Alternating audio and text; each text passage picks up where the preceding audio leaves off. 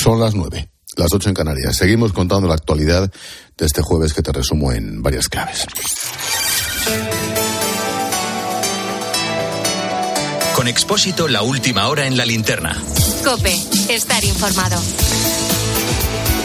Seguimos pendientes del incendio de un edificio de viviendas de 14 plantas en Valencia. Las imágenes son brutales. Bloques absolutamente ardiendo, fuego por todas las terrazas. Afortunadamente, hace poco más de una hora te hemos podido contar el rescate de dos personas que estaban atrapadas en una de las terrazas del edificio.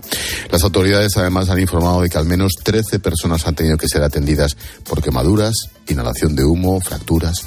Nos vamos hasta allí. Última hora a Valencia. Pascual Caramonte, buenas noches.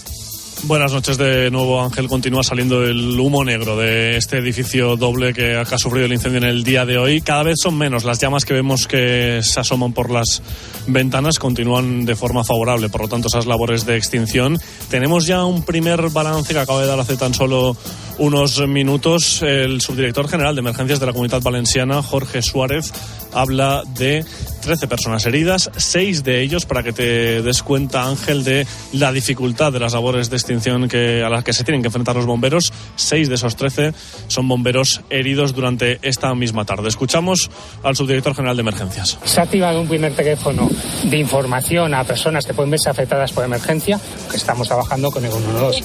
También y exclusivamente en modo preventivo pues, se están activando centros de posibilidad pues, de hoteles o algún centro de aquellas personas que tengan que ser albergadas. Eh, y que se hayan visto por esta vivienda. En este momento es la única información que les podemos dar. Seguimos actuando, el incendio está actualmente activo y a esta hora poco más, aunque nos hemos podido asomar durante estos últimos minutos a esos hospitales de campaña que se han habilitado en las inmediaciones del edificio. Hemos visto a médicos de uno de los hospitales más próximos a esta zona trabajando in situ, atendiendo a decenas de personas. Seguimos en contacto. Gracias, Pascual.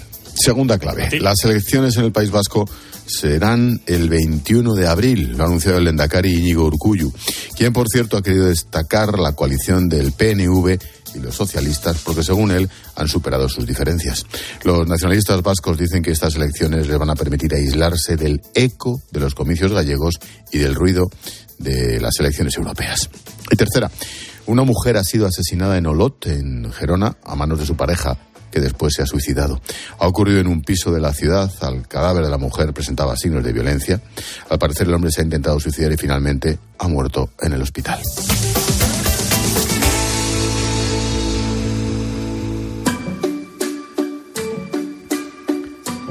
Silvia.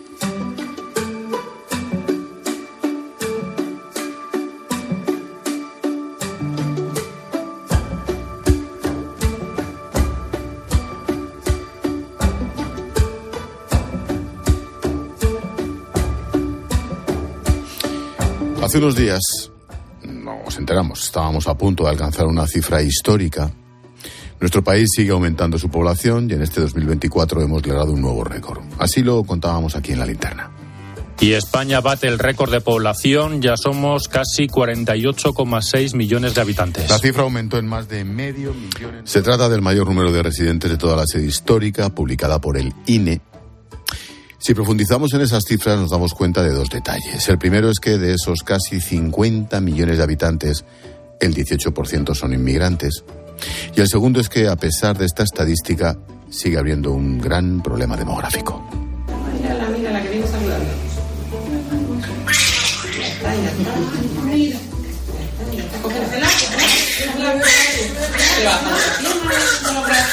Hace falta que nazcan bebés como este que acabas de escuchar. Se llama Noah, tiene unos días de vida. Y su madre Rocío. Súper buena, solamente come y duerme. Y, nada, está fenomenal. Aquí dándole el solito, que nos han dicho que le tiene que dar un poquito la luz. Tengo 40 años y nada, hemos tenido un parto por cesárea porque no se colocaba del todo bien y a pesar de la edad y de todo eso, pues hemos salido bastante bien. La recuperación está siendo bastante buena. Es el cuarto hijo de Noah El primero de ellos lo tuvo con 17 años, fíjate, ahora 40. Ahora mismo, tal y como está la cosa, reconoce que aumentar la familia es un acto de puro amor. Yo soy la única que tiene cuatro, pero sí que tres, sí.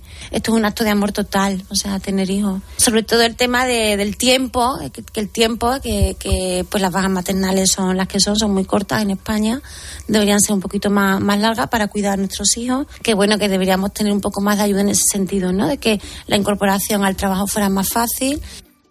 La media de hijos por mujer en España es de 1,2. Es el caso de Marco, que tiene apenas tres meses de vida, y así se le escucha cada vez que se despierta por la mañana.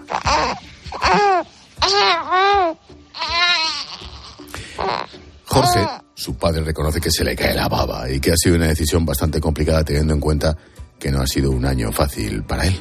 A pesar de todo lo vivido, su hijo compensa e incluso piensa en la posibilidad ya de aumentar la familia. Compensa todas las cosas malas que nos han sucedido en este año que, que hemos pasado atrás. Es una alegría, está bienvenida y sí que tenemos eh, pensado añadir miembros a la familia. Aún viviendo lo que hemos vivido, que son los peores meses, seguramente nos lanzaremos a, a ampliar nuestra familia. La situación en España es que este 2023 sigue con la misma tendencia de natalidad de años anteriores, según la última estadística mensual de nacimientos del INE. El año pasado nacieron más de 320.000 bebés, un 2% menos que en 2022. Es la cifra más baja desde que existen registros oficiales, allá por los años 40. Pero ya hay quien todavía sigue rompiendo los datos. Supongo que mis horarios cambiarán, mi ritmo de vida cambiará, frenético de trabajar de allá para acá ya no será el mismo. Tendré una personita a la que atender que requerirá muchos más cuidados que, que antes mi vida. Seguramente que un giro exagerado. Alexandra tiene 35 años, está a pocos días de dar a luz a su primera hija, Ariadna se va a llamar. Está nerviosa porque sabe que le va a cambiar la vida. Considera que hay muchos factores que influyen en tomar una decisión de este tipo. Creo que cada vez se tienen los hijos más tarde porque la estabilidad eh, económica, laboral y emocional, que para mí es la más importante, porque económica nunca es el momento. Siempre eh, empezamos a trabajar más tarde, sacamos los estudios más tarde y además creo que todo eso alarga mucho los tiempos. Para gente más joven la vida es más cómoda, hay otros objetivos. Alexandra considera que en realidad la sociedad es un poco más egoísta. Nada tiene que ver con las generaciones de hace años. Vivimos muy bien cuando estamos en pareja o solteros, eh, nos gusta viajar más, eh, nos gusta salir más, nos gusta irnos más de fiesta, nos gusta pues un poco la vida de, de sin complicaciones, sin preocupaciones. Entonces, pues sí, somos más egoístas porque nos gusta disfrutar más de la vida, muchos más años. Mira, Adela tiene 28 años, es autónoma, tiene una tienda de moda en Extremadura. Asegura que las condiciones laborales para la gente que empieza a trabajar hacen muy difícil poder tener familia. Los primeros trabajos empiezas a cobrar unos sueldos más bajos, por lo tanto no tienes una economía asentada en la que poder estabilizarte y decidir pues formar tu propia familia y mantenerla básicamente. Es muy difícil pagar una casa, pagar luz, pagar agua y a la vez mantener una familia. España se ha convertido en el segundo país europeo con menor tasa de natalidad, con cifras de nacimientos equiparables a los años de la posguerra. Por ello, hoy vamos a hablar de natalidad y del problema demográfico. Los datos son demoledores porque revelan que el número de nacimientos tocó fondo el año pasado tras siete meses consecutivos, desde marzo hasta septiembre. Tan solo dos comunidades se salvan, Extremadura y Madrid. Precisamente en Madrid trabaja Marta, es matrona en un centro de salud y controla el embarazo de sus pacientes. Las mujeres que están en mi centro de salud, que atiendo en mi centro de salud, van a parir al hospital Severo Ochoa y más o menos ese hospital tiene una media de tres, cuatro partos al día, unos mil partos al año más o menos, cosa que hace unos años tenían unos mil, cuatrocientos o así. Es decir, sí ha descendido bastante la natalidad. Hablamos de 400 partos menos en un año, tan solo en uno de los hospitales de Madrid. Marta nos cuenta que en todos los años que lleva trabajando como matrona ha observado una evolución, sobre todo en el origen de los pacientes de su consulta. Un 60% de la población es población inmigrante, sobre todo eh, de Marruecos y de América Latina. Sí que suelen ser madres más jóvenes, cerca de los 20, 25, 30 años, madres a lo mejor eh, nacidas aquí en, en España. Sí que es verdad que cada vez se está retrasando más la edad para ser madres. Cada año que pasa, las mujeres en España son madres más tarde. El retraso en la maternidad se refleja en el número de nacimientos de madres con más de 40 años. Estas han crecido un 19% en la última década. Empiezan a partir de los 32, 35 años, cada vez más de 40 y cada vez es más habitual ver mujeres de 50 años en, en las consultas de embarazo. Uno de cada diez bebés tiene una madre de más de 40. Se calcula que si miramos 30 años atrás, la proporción de nacimientos de madres de 40 años o más se ha multiplicado por 6. Cada vez menos casos con dos hijos o más. José Manuel Trigo es presidente de la Federación Española de Familias Numerosas. Los jóvenes que quieren formar hoy en día una familia numerosa son unos valientes, realmente. Tienen que ir un poco a contracorriente y lo hacen porque quieren, pero con ello están aportando a la sociedad un bien social muy importante que es el capital humano. Sin niños no hay futuro y las familias numerosas los aportamos. Nuestra tasa de natalidad nos, nos asemeja a países como Japón, que debido a la gran esperanza de vida que tienen está previsto que pierda hasta 50 millones de habitantes en los próximos 40 años. Por eso es más necesario que nunca incentivar a los jóvenes para que puedan hacer crecer la familia. España es el país más envejecido de la Unión Europea. Le siguen Italia, Portugal y Grecia. Así con esta situación tenemos que España va a ser el país junto a Japón más envejecido del mundo en el año 2050. Nuestra esperanza de vida es bastante amplia por la calidad de vida. Todo esto ayuda a vivir más, pero si no nacen niños, habrá solo ancianos y pocos recursos para cuidarlos. Rafael Puyol es catedrático en Geografía Humana y presidente de la UNIR, la Universidad Internacional de La Rioja. Profesor Rafael, buenas noches. Muy buenas noches, Ángel. Encantado de saludarte, amigo. ¿Cómo estás? ¿Todo bien? Realmente, todo bien, afortunadamente. Muchas gracias. Bueno, me alegro mucho en lo personal. Mm, ¿Cuánto de alarmante es la situación? ¿Deberíamos preocuparnos o estos son ciclos históricos? Bueno, yo llevo 20 años preocupándome. Eh, sin demasiado éxito, desgraciadamente, ¿no? La situación de España de no renovar las generaciones arranca de los años 80 del siglo pasado. Por lo tanto, llevamos muchos años en esta situación y somos muchos los que estamos clamando por la necesidad de introducir medidas correctoras que permitan, si no revertir la situación que tenemos, al menos amortiguarla. Efectivamente, estamos, eh, como bien decíais hace unos instantes, en una tasa de fecundidad de 1,2 hijos por mujer y eso significa que necesitamos un hijo más por mujer en edad de procrear para poder renovar las generaciones. Eso yo creo que va a ser muy difícil de lograr, desgraciadamente, pero sí con una política adecuada podríamos mejorar unas décimas y eso ya sería bueno, dado el nivel tan bajo al que hemos llegado. Por lo tanto, sí, la situación es preocupante y habría que actuar sobre ella. Profesor, mm, medidas correctoras. Si tuviéramos que poner en un papelito cinco, uno, dos, tres, cuatro, cinco, ¿cuáles serían? Primero, eh, favorecer eh, la incorporación de jóvenes al mercado laboral eh, con puestos eh, fijos y eh, con unos salarios eh, razonables. En segundo lugar, eh, proporcionar a las jóvenes parejas un mejor acceso a la vivienda, sea en propiedad o sea en alquiler.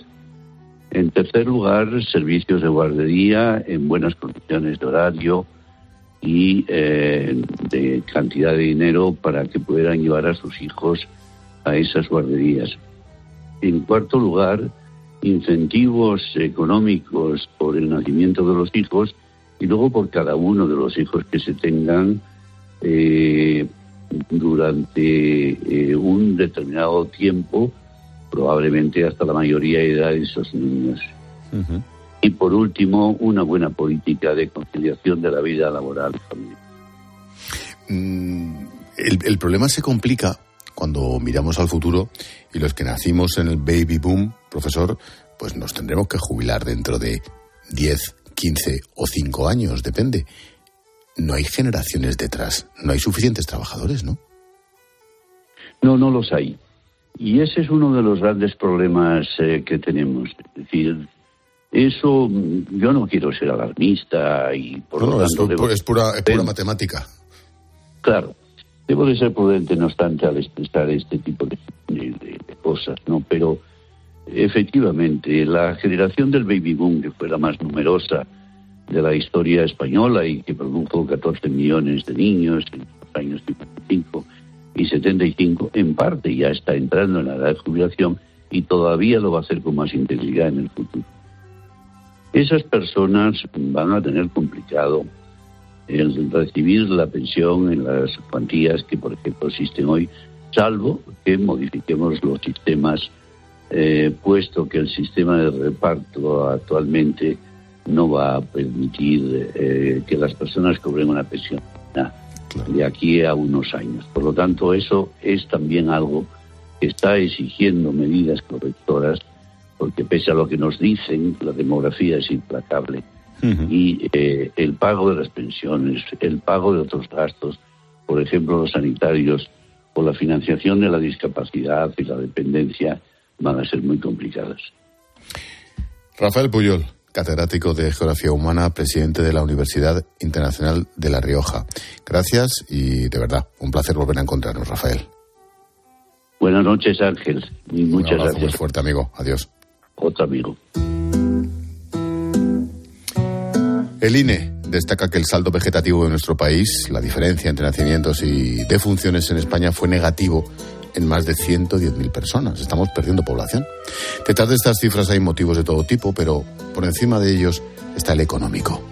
Ángeles tiene un niño de tres añitos. En muchas ocasiones dices, si tuviese alguna ayuda más, a lo mejor me plantearía incluso aumentar la familia, como hay muchas familias numerosas y bastante numerosas. Dices, bueno, pues todo sería planteárselo.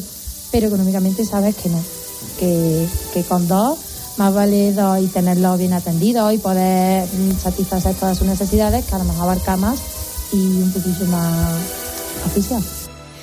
Desde la crisis de 2008 el declive es continuo, los jóvenes se ven condicionados por la economía y claro, mira lo que nos dice Estefanía. primero por estudios, después también por, sobre todo económicamente, o sea, hasta que no tiene una estabilidad económica, hoy día no se busca el formar una familia. Si tú no tienes una estabilidad económica, no puedes eh, formar esta familia.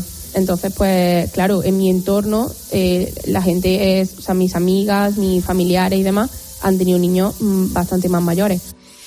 Algunas comunidades insisten en que es necesario llevar a cabo políticas sociales cuanto antes para intentar revertir la situación. Esto es lo que decía hace unos días la consejera de Inclusión Social, Juventud, Familia e Igualdad de Andalucía, Loles López. Si conseguimos en esta sociedad implantar la conciliación de verdad y la corresponsabilidad de verdad, nos echaremos muchas más mujeres para adelante para tener hijos. Pero mientras la mayoría de la carga de todo lo que implica a los niños siga sosteniéndola a la mujer, la mujer también queremos decir, queremos desarrollarnos profesionalmente. Y por eso llega un momento en el que decimos, tengo un niño o tengo dos y no tengo más niños. Vamos a intentar mirar lo que podemos hacer para aliviar la situación. Llamamos a Marta Seiz, es profesora en el Departamento de Sociología de la UNED. Profesora, Marta, buenas noches. Hola, buenas noches. Muchas gracias por invitarme. A ti por acompañarnos. Em, ¿Por qué? Vuelvo a decir lo que antes con el profesor Puyol. Más allá de las soluciones, luego vamos a ello. ¿Por qué? Uno, dos, tres, cuatro. Cinco causas de por qué estamos así de mal. Bueno, eh, que caiga la natalidad en sí no es extraño por varios motivos. No hay que tener en cuenta que llevamos varias décadas con niveles de fecundidad decrecientes y esto hace que las cohortes que hay ahora mismo en edad reproductiva sean menos numerosas, con lo cual pues tenemos menos nacimientos. Dicho esto, pues es verdad que hay una serie de factores que siguen dificultando la, fecundidad, que se tengan los hijos que se desean cuando se desean. Lo que sabemos sobre estos factores, pues es que son fundamentalmente de carácter estructural. Habría que destacar eh, unos niveles de desempleo general y sobre todo juvenil relativamente elevados, unas elevadas tasas de temporalidad y precariedad que especialmente afectan a personas en edades reproductivas centrales que todavía no se han podido consolidar en el mercado de trabajo y en sí mismas estas circunstancias pues son difícilmente compatibles con una crianza, ¿no? En segundo lugar, habría que destacar las crecientes dificultades para mantener un nivel de vida que pueda cubrir eh, bien los gastos que implica tener una familia con niños, que tienen que ver pues, con los salarios relativamente bajos en relación a los precios, muy especialmente al de la vivienda, que cada vez es mayor en términos relativos. Y además hay que hacer mucho hincapié en las dificultades de conciliación del trabajo con el, con el cuidado, que en el caso de España son muy notables y que no favorecen una conciliación corresponsable, que es absolutamente necesaria para que los costes de la crianza no recaigan desproporcionadamente sobre las mujeres, además en edades que son claves, ¿no? que coinciden con las de consolidación laboral. Estas serían básicamente las circunstancias que se han identificado como más, más determinantes a día de hoy. Mm, el papel de la inmigración.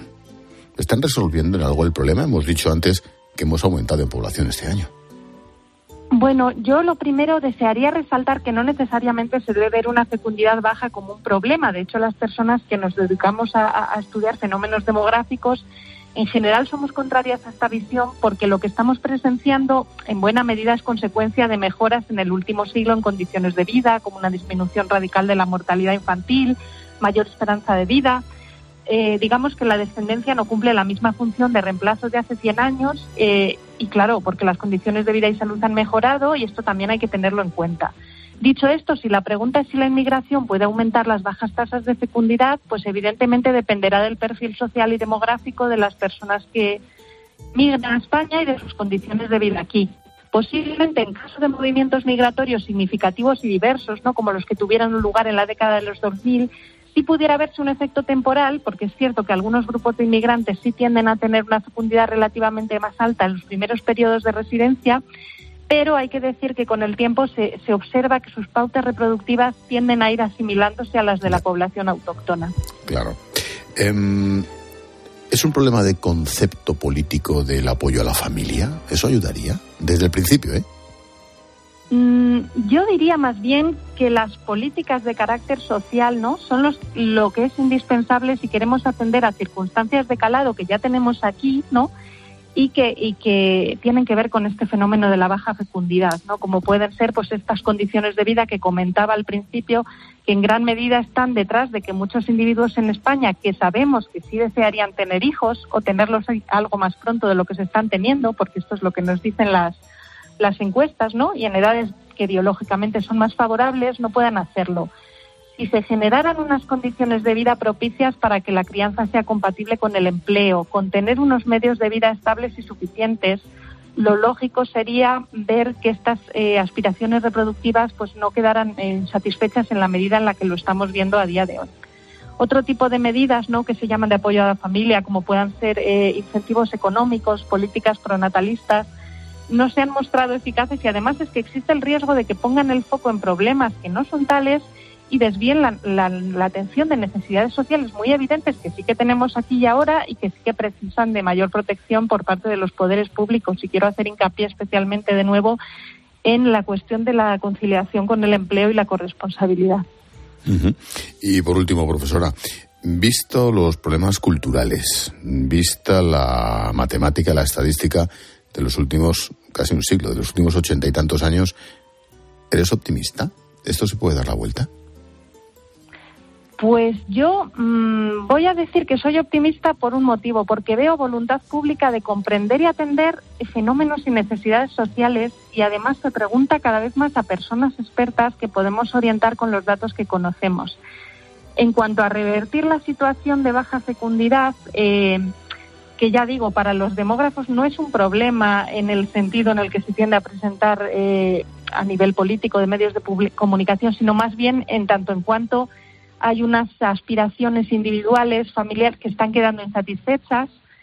Bueno, unos niveles de fecundidad bajos en España y en todo el entorno europeo, hay que decir que parece que están aquí para quedarse y no nos tenemos que llevar las manos a la cabeza, sino tratar de abordar las necesidades sociales que puedan venir aparejadas y de facilitar los proyectos reproductivos y familiares de las personas que sí los tengan, ¿no? Porque unas bajas tasas de fecundidad o natalidad en sí mismas no van a suponer ningún reto social catastrófico e insalvable, ¿no? Frente a lo que se suele afirmar o, o, temer, pero que haya muchos proyectos vitales insatisfechos porque las condiciones de vida resultan difíciles para las familias o porque la sociedad resulta hostil para la crianza o para la atención de las necesidades de cuidado de las personas, personalmente creo que eso sí debería preocupar y, ocuparnos más.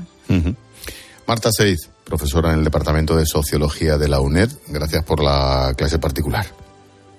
Muchas gracias a ustedes. Adiós, buenas, noches. La natalidad en España, el problema demográfico, estamos hablando de que tenemos el peor registro de nacimientos desde que existen los datos. Son muchos los jóvenes que no se atreven, no se plantean siquiera tener hijos. Algo habrá que hacer, porque estamos ante un problema que de seguida sí podría acabar literalmente con nuestro estado del bienestar.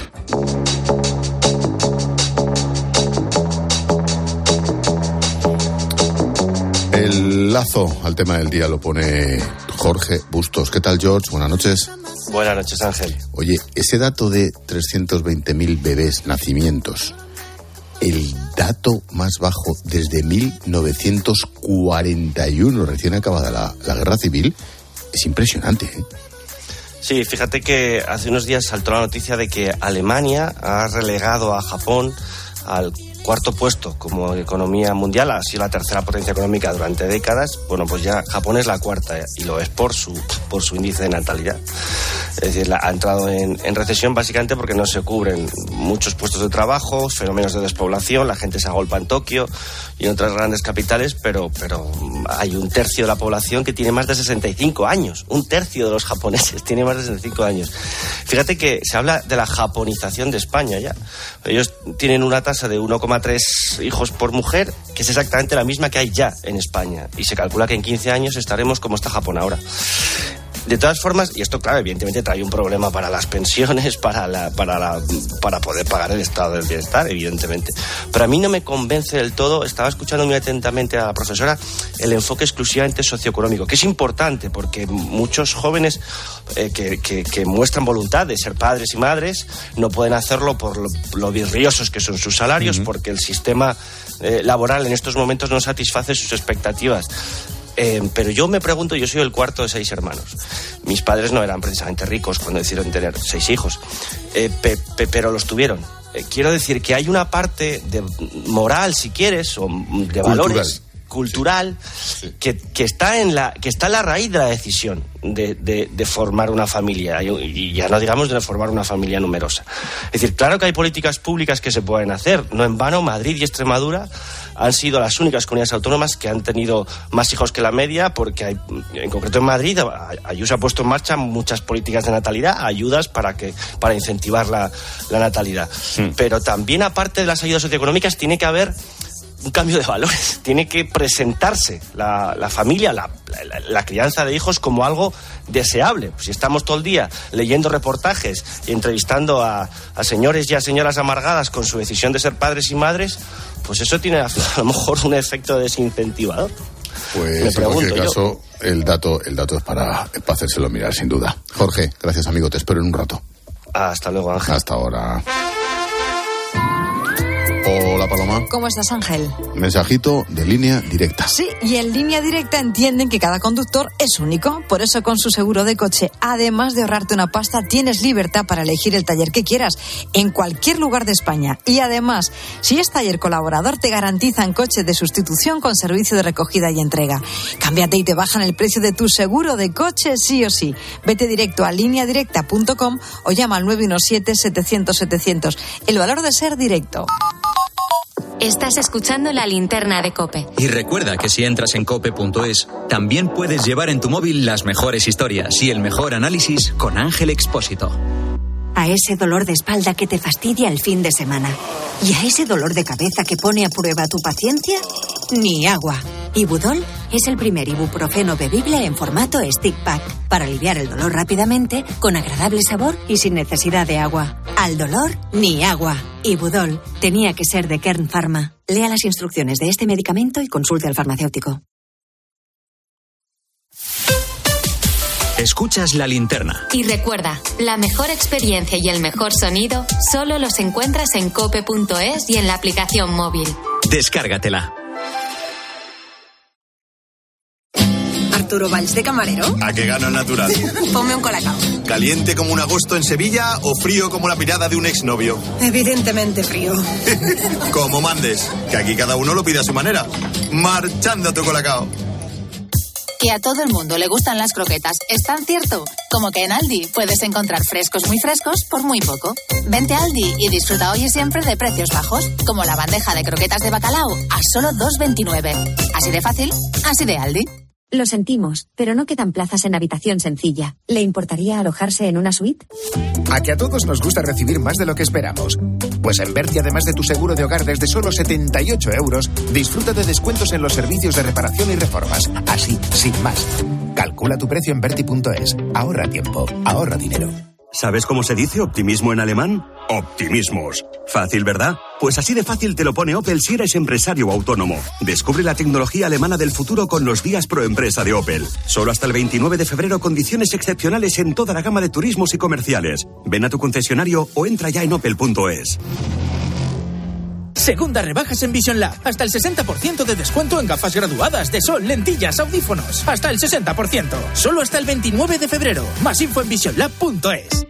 Si te preguntan qué emisora escuchaste ayer, di Cope. Sí, todas las mañanas escucho a Carlos Herrera antes de salir de casa. De Cope suelo escuchar mucho los programas deportivos. Eh, los fines de semana escucho mucho tiempo de juego y entre semana escucho siempre el partidazo antes de dormir. Me encanta Expósito por cómo reflexiona sobre la actualidad.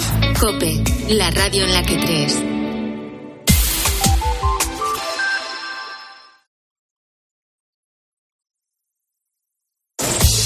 Expósito. La linterna. Regresamos a ese barrio del Campanar en Valencia, donde ha reído literalmente un edificio de 14 plantas y el edificio contiguo. ¿Qué última hora tenemos? Pascual Claramonte, buenas noches. Una foto, Ángel, ahora mismo cada vez más negra a medida que las llamas se van apagando. Un edificio, una fachada, como te digo, pues completamente oscurecida con algunos restos, algunas llamas que todavía vemos activas en el interior.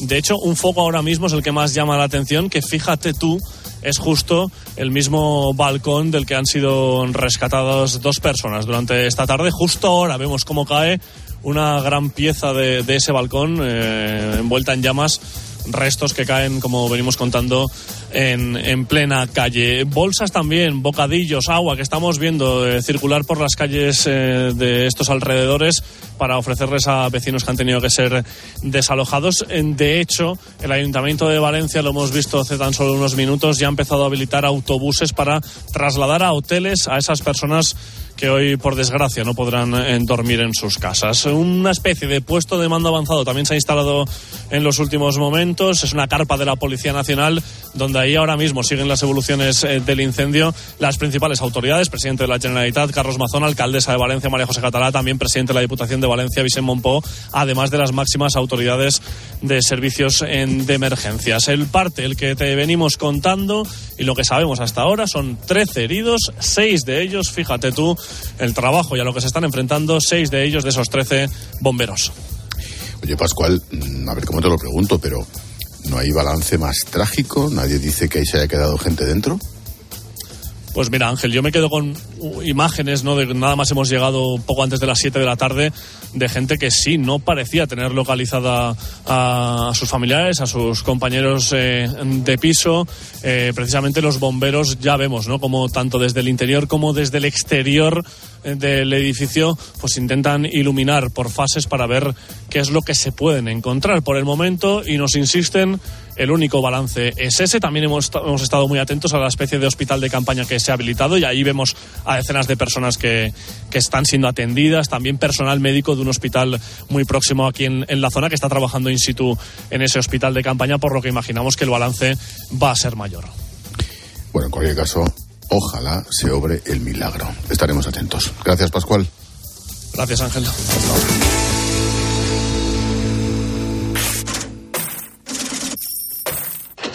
Expósito. La linterna. Cope. Estar informado. Entramos en clase de economía. Para palo de la justicia europea, España, otra vez, insta a convertir a cientos de miles de interinos de la administración pública por su larga duración como tales en trabajadores fijos. Dice el alto tribunal europeo que estamos abusando de esos contratos temporales y también que se está aplicando mal el acuerdo sobre el trabajo de duración determinada en el caso de los interinos. Pilar García de la Granja, buenas noches. ¿Qué tal Ángel? Buenas noches. No solo eso, la Corte de Luxemburgo también afea la inacción del gobierno para resolver la situación. Digamos que el enésimo palo, ¿no? Bueno, pues sí, es, es un palo pero gordo, ¿no? Porque están acusando a las administraciones públicas, que al final están gestionadas por políticos, Ángel, de una especie de, de fraude de ley que les instan a solventar lo antes posible, ¿no? Eh, y, y aquí pasan dos cosas. Primero, que los políticos, que son los máximos responsables de lo que es la función pública, se pasan el día, los actuales, insultando desde el gobierno a la empresa privada y probablemente haciendo una legislación que es igual de inflexible para la empresa privada que para la empresa pública, porque la administración pública al final tiene las mismas necesidades de flexibilidad que la privada. Bueno, pues tienes eh, gente de baja que, la, que, que necesitas suplir y por lo tanto tienes que contratar de forma interina, probablemente más en la función pública que en la empresa privada, ¿no? Yo creo que aquí lo que urge es una ley moderna de la función pública mucho más flexible. Pues no piden nada. En nueva jornada de protestas de agricultores y ganaderos, hoy han tratado de bloquear los puertos de Valencia y Algeciras y se han manifestado en Zaragoza.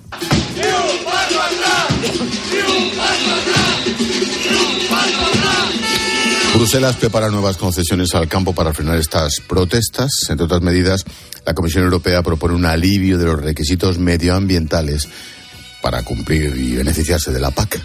Paloma García Vejero, Bruselas. La palabra es aliviar. La Comisión Europea sabe que faltan 100 días para las elecciones y no hay tiempo de reformas, pero sí de levantar el pie y aflojar la presión. Por eso lo que propone de cara al lunes es simplificar los requisitos necesarios para recibir las ayudas de la PAC, concretamente las condiciones agrarias y medioambientales. En un comunicado emitido esta tarde, Bruselas reconoce que las exigencias se han demostrado difíciles de aplicar en determinadas circunstancias y, entre otras cosas, está dispuesta a racionalizar los controles y rebajar hasta un 50% el número de inspecciones a las explotaciones agrícolas. Con menos visitas que gestionar, los agricultores dispondrán de más tiempo para dedicarse a su trabajo principal, afirma la nota que acompaña al paquete de medidas. Todo esto lo tienen que analizar los ministros de los 27 este próximo lunes. ¿Algo es algo, Pilar? Bueno, vamos a ver, yo creo como Paloma que empiezan a ver las orejas al lobo por las elecciones europeas, no sé lo que opinas tú, pero que otra cosa eh, muy distinta es que cambien de idea, ¿no?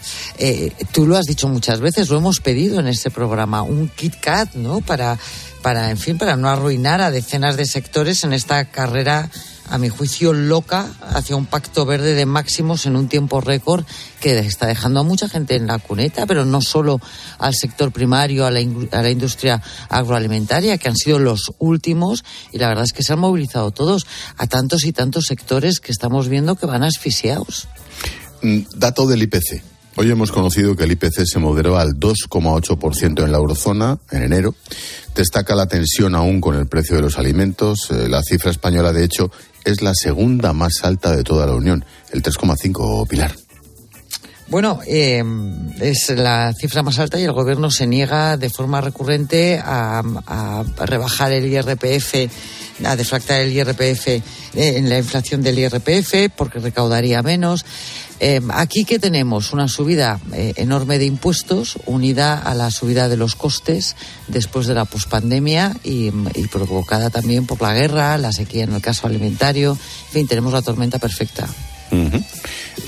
Vamos a hablar de resultados empresariales. Telefónica consolida su liderazgo. La multinacional española aumenta un 17% su beneficio neto antes de los 2.369 millones de euros. Consigue así su mayor nivel de ingresos en tres años, supera los 40.000 millones. Estos datos quedan finalmente condicionados por el dinero provisionado para los ERE en España, en el Reino Unido, por lo que el balance final es que la compañía pierde 892 millones. Esto en un día en el que también se han dado a conocer los resultados de otras dos grandes empresas, Iberdrola y Repsol. Iván Alonso, buenas noches. ¿Qué tal Ángel? Buenas noches. Iberdrola de hecho ha elevado un 10% su beneficio en 2023, alcanzando unas ganancias récord de 4.800 millones de euros. Las inversiones de la energética ascendieron hasta los 11.300 millones, pero su presidente ha celebrado los resultados cargando contra el gobierno por, dice, la alta carga de impuestos que soporta la empresa. Creo que en España pagamos 38 tributos distintos, además de los impuestos de sociedades. Estos 38 tributos eh, suman ya más que todos nuestros gastos de personal, operaciones, mantenimiento de las instalaciones e incluso gastos financieros. Lo decía Ignacio Galán, presidente de Iberdrola. Sobre impuestos también ha hablado el consejero delegado de Repsol, Josu Johnny Maz, se ha mostrado, por cierto, positivo ante la intención del gobierno de modificar uno en particular que él mismo ha criticado en alguna ocasión, el impuesto a las energéticas. Tenemos una batería de proyectos preparados, seguimos evidentemente trabajando en su preparación, creemos que es una apuesta de inversión de mucho interés para España y para Repsol. Y eh, lo que esperamos y creemos es que haya condiciones de estabilidad fiscal y regulatoria claras sin discriminaciones de esta naturaleza que nos permitan llevar toda esta inversión industrial adelante. La petrolera ganó más de 3.100 millones de euros en 2023, un 25% menos por la caída de los precios del crudo y el gas.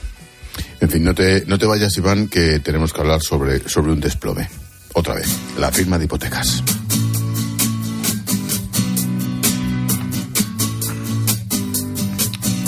Hoy hemos conocido la foto de la compraventa de viviendas en 2023.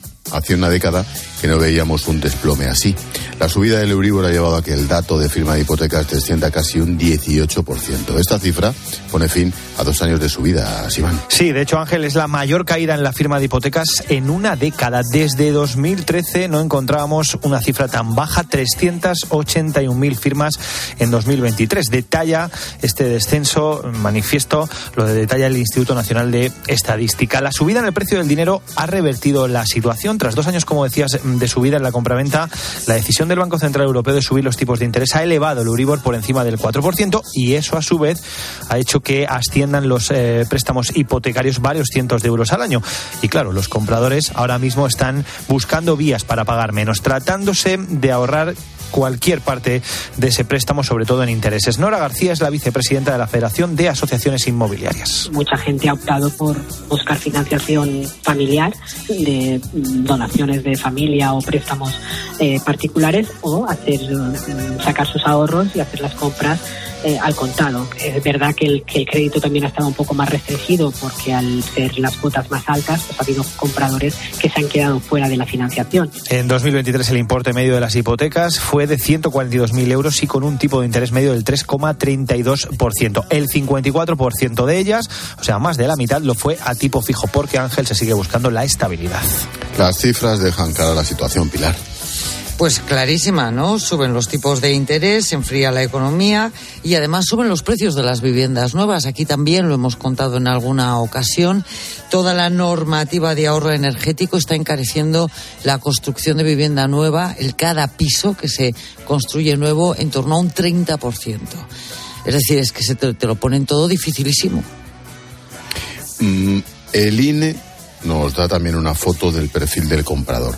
¿Quién está comprando viviendas? Bueno, pues el perfil Ángel es eh, muy marcado, un comprador de segunda vivienda, o sea, tenía ya una y ojo, con una edad muy particular familias con a lo mejor uno o dos hijos de en torno a los 43 años de media y que no es su primera vivienda. Compran para vivienda habitual, pero ya han tenido una que seguramente sería la que comprarían de más jóvenes, que esa ha sido el puente, digamos, para acceder a una vivienda de más metros y a lo mejor en una ubicación mejor. Con este perfil en la mano, lo que se confirma son las dificultades que tienen los jóvenes para acceder a una vivienda. De hecho, las familias jóvenes con vivienda en propiedad se ha reducido a la mitad en lo que llevamos de siglo, según asegura Funcas, la fundación de las cajas de ahorro. Y a pesar de eso, el año pasado, aún así, según estos datos, se compraron, dice el INE, casi 587.000 viviendas en España. Esos son los datos, las estadísticas, la foto de 2023. ¿Qué podemos esperar?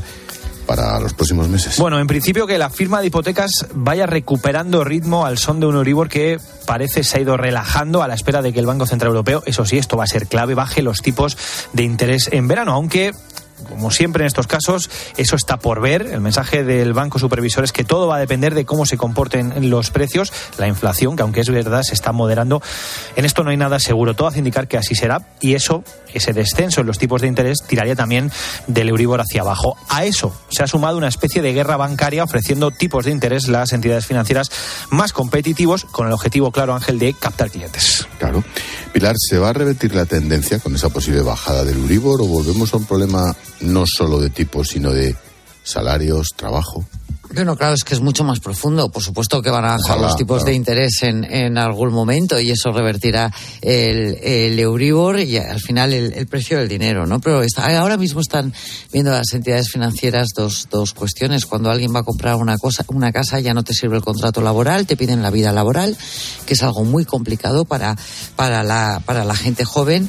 Y luego eh, está la ley de la vivienda que lo único que hace son poner restricciones allí donde se está aplicando al acceso de, de las personas a, poder tener una, una casa en propiedad o una casa en alquiler hasta que aquí no se construya. De verdad un plan serio de liberalización del suelo y se construya vivienda de protección social y de alquiler social va a ser imposible porque hay mucha más demanda que oferta y la ley lo que te a, lo que te anima es a poner tu piso en venta muy caro y a sacarlo del alquiler y entonces esto es la pescadilla que se muerde la cola. Claro, la verdad es que un joven, ahora mismo, una pareja jóvenes para meterse en un piso, comprar y demás, es absolutamente misión imposible en condiciones normales, a no ser que estemos los padres, claro que para eso estamos por otra parte, pero... Bueno, pero también es, también es verdad, Ángel, tú recuerda cuando compraste con Pilarín tu primera casa, ¿no? Sí, sí. Te ayudaron tus padres, tenías un tipo de interés mucho más alto, tenías también un trabajo más, más precario, pero tenías una idea de proyección salarial en la vida. Sí. Pero es que ahora no, ahora entras ganando 1.300 euros y te tiras así 10 años. Sí, sí, sin duda, sin duda, con suerte. En fin, que mañana más. Pilar, como siempre, gracias. Gracias a ti, hasta mañana. Adiós.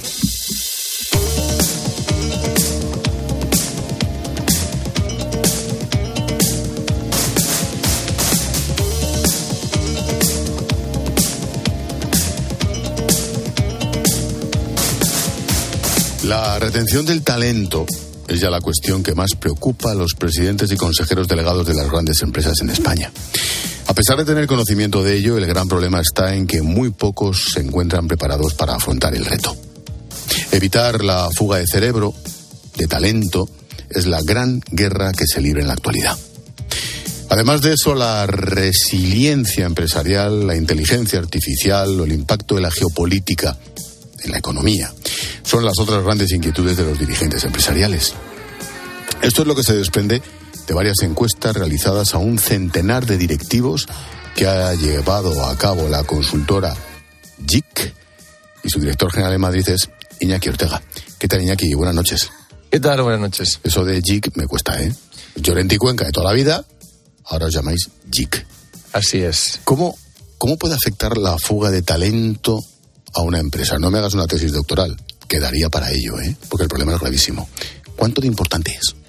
Para los consejeros delegados de las compañías que hemos entrevistado, es el principal problema.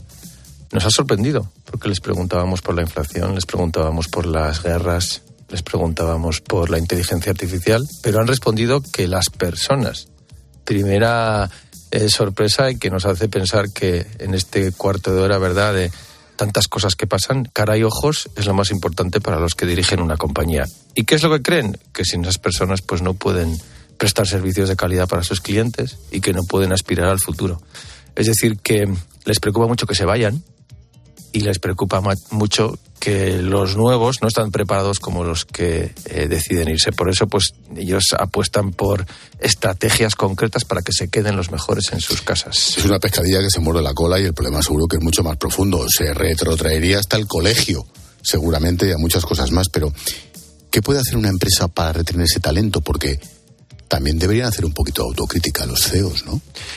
Claro, tienen que tratar a las personas y como si fuesen sus clientes. Es decir, que pensamos en que en una compañía pues hay que prestar el mejor servicio a los clientes, también hay que tratar de la mejor manera a las personas. Eh, eso nos lo ha enseñado también la pandemia, donde mucha gente se dio cuenta de que se vivía una vez y que no quería estar en un sitio donde no le trataban bien. y empezó lo que se llamó la gran fuga del talento, la gran dimisión, le llamaron en Estados Unidos. Por tanto, primero, mejorar las condiciones de trabajo. Que las condiciones de trabajo no son solo salarios, no son otras muchas cosas. Es un trabajo flexible, es el teletrabajo, son las condiciones. Es conciliación. Es conciliación. En primer lugar. En segundo lugar, lo que tienes que hacer es permitir una carrera. Y una carrera eh, dentro de la compañía quiere decir que sepas que no estás condenado a estar en el mismo puesto de trabajo y que tu compañía te va a ayudar a, a crecer y te puede ayudar a crecer, por ejemplo, con formación, con cualificación, estableciendo unos hitos en tu carrera para que puedas ascender, ¿no? Y eso no siempre es fácil. Hay mucha gente que llega a una compañía y se cree que se va a quedar en ese sitio para siempre y por tanto decide irse a otra. Y en tercer lugar, que fluya la comunicación. Mucha información. Eso de que los jefes se queden las decisiones ocultas, no. Tiene que haber transparencia, tiene que haber métodos de comunicación de arriba abajo. Hemos hecho un índice de preocupaciones, hemos empezado por el talento. El otro es la incertidumbre. Porque claro, cuando sabes a qué te enfrentas, a un problema, planteas estrategias, pero cuando no sabes nada, ¿es peor la incertidumbre que algo negativo? Sin duda. ¿Sí? Lo negativo tú eh, sabes cómo afrontarlo. Eh, y tienes escenarios para afrontarlo y tienes herramientas, ¿no? Pero en este caso que no sabemos qué va a pasar, no sabemos si eh, eh, un, se rompe verdad la cadena de suministro porque hay unos UTIs en el Mar Rojo eh, impidiendo que pasen los cargueros. Eso, pues al principio lo lees en la prensa y dices, bueno, va, no, sé si me va a impactar. Resulta que luego te quedas sin aprovisionamiento y o sube un 10%, un 20% tus materias primas. No sabes si va a pasar eso. No sabes si va a haber un, un conflicto armado en otra parte del mundo. Y hoy que está todo tan conectado, impacta inmediatamente en tu actividad. Y esa es una de las eh, mayores eh, dificultades con que se encuentra un consejero delegado. No poder planificar eh, en el medio y largo plazo qué va a pasar con su compañía. Eso en clave exterior, en clave de la globalización y del mundo mundial. En clave interna, la polarización política o la inestabilidad política también les preocupa también les preocupa y les ocupa. Eh, porque esto es como una mancha de aceite que se ha extendido, ¿no? Y que es muy difícil, eh, pues, eh, salir indemne de esa mancha de aceite, ¿no? Nosotros lo que hemos detectado en el, en el, informe es que a los consejeros delegados de hace unos años, pues estas cuestiones políticas les decía no me afectan, quiero ponerme de medio lado, pero hoy esa polarización no, les afecta y tienen que afrontarla. la clave será cómo. Eh, nosotros hablamos eh, casi em, del sentido común, que está tan de moda estos días con el sentidiño. Podríamos coger el sentidiño y afrontar, los consejeros delegados tienen que afrontar con sentidiño, ¿verdad?, la polarización, es pensando lo que es bueno para sus clientes, lo que es bueno para eh, sus administrados también. ¿Creen esos directivos a los que habéis encuestado? ¿Creen que hay una hiperregulación hacia las empresas? O dicho de otro modo, ¿Tienen mala prensa los empresarios? Sí. Eh, les preocupa que eh, el ser empresario hoy eh, es una profesión con poco prestigio. Les preocupa que ser directivo pues también es una dedicación que no recoge pues las mayores adhesiones. Eso eh, se ha trasladado también pues, en, una serie de regulaciones que, que, son más impuestos, eh, que son más trabas, que son más burocracia y que eso impacta en la pérdida de competitividad de las compañías. Esto no va de ideología tampoco, sino va simplemente de un hecho objetivo. Si tú tienes más trabas, si tienes más impuestos, eres menos competitivo y por tanto puedes prestar un menor servicio. Así de fácil. Mm, mm, hay palabras, para los que somos de letras, especialmente desagradables. Resiliencia es una de ellas, por lo que cuesta pronunciarla y porque no sabes muy bien definirla. ¿Qué es, Iñaki, la resiliencia para la supervivencia empresarial? Bueno, pues eh, no es otra cosa que mm, las empresas tienen que eh, ser fuertes y ser eh, flexibles a la vez. Eso es ser resiliente. Tienes que mm, saber afrontar las situaciones malas y tienes que saber afrontar las situaciones buenas. Eso es ser resiliente. Es muy sencillo que te vaya bien eh, cuando viene viento a favor. Lo complicado es que te vaya bien con el viento en contra. Hay compañías, y las hay en el mundo, que han sido capaces de desarrollar estrategias para que te, te vaya bien con circunstancias óptimas y con malas circunstancias. Ese es el reto. Hay compañías que en plena crisis siguen vendiendo eh, mucho. Hay compañías que en, plena eh, crisis de inflación también seguían vendiendo. Ese es el ejemplo, convertirte en una compañía que es buena eh, en cualquier circunstancia. Un último vector. La inteligencia artificial con todo el vértigo que, que ello provoca. ¿Están preparadas las grandes empresas para afrontarla? Es más, ¿el gran problema son las pequeñas? El gran problema son las pequeñas, por supuesto, porque tienen menos tiempo para mirar eh, para poner esas luces largas. Eh, y para invertir en estrategias y... Claro, dedican todos sus recursos al día a día, ¿no? Eh, decía un inversor muy conocido que antes de invertir un euro en una compañía le preguntaba a, a ese gerente ¿qué vas a hacer con inteligencia artificial? Si ese no te sabía responder, no iba a invertir en esa compañía. ¿Por qué? Porque eh, es el tema del momento. Porque van a destruirse tantos puestos de trabajo y van a aparecer otros tan diferentes que o tienes una estrategia en inteligencia artificial o estás condenado en dos, tres, cuatro años a que tu empresa desaparezca. Esto es muy duro, pero tiene que saberlo. Por eso lo hemos querido poner en negro sobre blanco en este informe. Si eres un gerente de una compañía, grande o pequeña, y no sabes de qué va esto de inteligencia artificial, eh, tienes un problema. Pero esto no va de que tengo que sacarme un doctorado, ¿verdad?, en computación, sino va simplemente de que empieces a manejar esas herramientas y te darás cuenta de que muchos puestos de trabajo que están en tu compañía desaparecerán. Si hoy, eh, por supuesto, cualquier herramienta, al acceso de cualquiera, te dice, te puedo hacer un informe. Hoy una pues herramienta... fíjate, fíjate en los medios. Te puedo hacer una nota de prensa, te puedo hacer un resumen de un libro es decir, pues tienes que darte cuenta de que esos empleos migrarán hacia otro sitio y necesitaremos quizás personas que dominen esas herramientas. Y la última, Iñaki. Según ese informe realizado por JIC, entre CEOs, directivos de empresas en España, a modo de postdata, ¿son optimistas o tienen miedo? Son muy realistas, Ángel, y eso quiere decir que son conscientes de que es un año muy complejo es tan complejo como que Alemania está en recesión. Ojalá fuera solo un año. Eh, nosotros hemos analizado un año porque a, más, a más largo plazo ya es, es quizás pues eh, convertirte en adivino, ¿no? Estaba diciendo, nuestros vecinos en recesión. Eh, las normas fiscales europeas se van a cambiar, es decir, se acabaron las alegrías. Todos los países importantes con elecciones.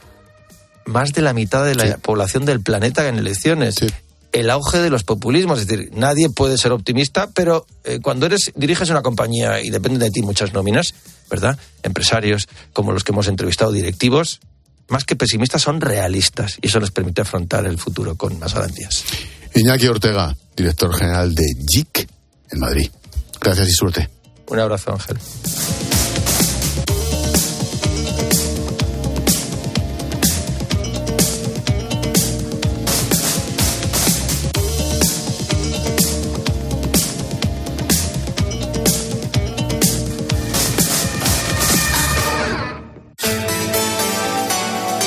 Expósito. La linterna. Cope. Estar informado.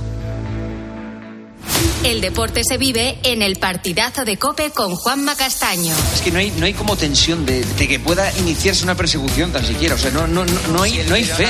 Y yo sinceramente creo que esta liga no es que la puedan ganar los demás, es que la, tienen que ganar los demás y perderla al Madrid, porque es que yo, yo el Madrid ha tropezado, pero es que le veo tan superior al resto que... De lunes a viernes, desde las once y media de la noche, la mejor información deportiva y el mejor análisis lo encuentras en el partidazo de Cope con Juanma Castaño el número uno del deporte. ¿Te lo digo o te lo cuento? Te lo digo. Soy buena conductora. ¿Y aún así me subes el precio? Te lo cuento. Yo me voy a la mutua. Vente a la mutua con cualquiera de tus seguros. Te bajamos su precio, sea cual sea. Llama al 91 555 5555. 91 555 5555. Te lo digo, te lo cuento. Vente a la mutua. Condiciones en mutua.es. Con la aplicación de Cope, vayas donde vayas, vamos contigo. Nos escuchas en directo o cuando tú quieras, porque llevas en tu móvil todos los programas con los mejores comunicadores. Eh, son dos puntos de información después del clásico que tenemos que analizar y muchas cosas que comentar. Lo vamos a hacer a continuación. Descárgate la app.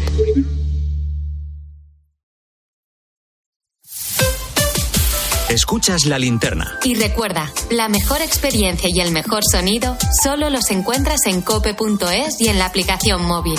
Descárgatela. 29. Tus nuevas gafas graduadas de Sol Optical. Estrena gafas por solo 29 euros. Infórmate en soloptical.com. Hoy, en día, la naranja con un 30% de descuento. Por solo 3,95 la malla de 4 kilos. En tiendas y en día.es. Sigue toda la actualidad de nuestra diócesis. Te la contamos los viernes desde la una y media del mediodía en El Espejo. El momento que estamos viviendo de sínodo y compartir. En Mediodía Cope. Y los domingos, desde las 10 menos cuarto de la mañana, también toda la información en Iglesia Noticia.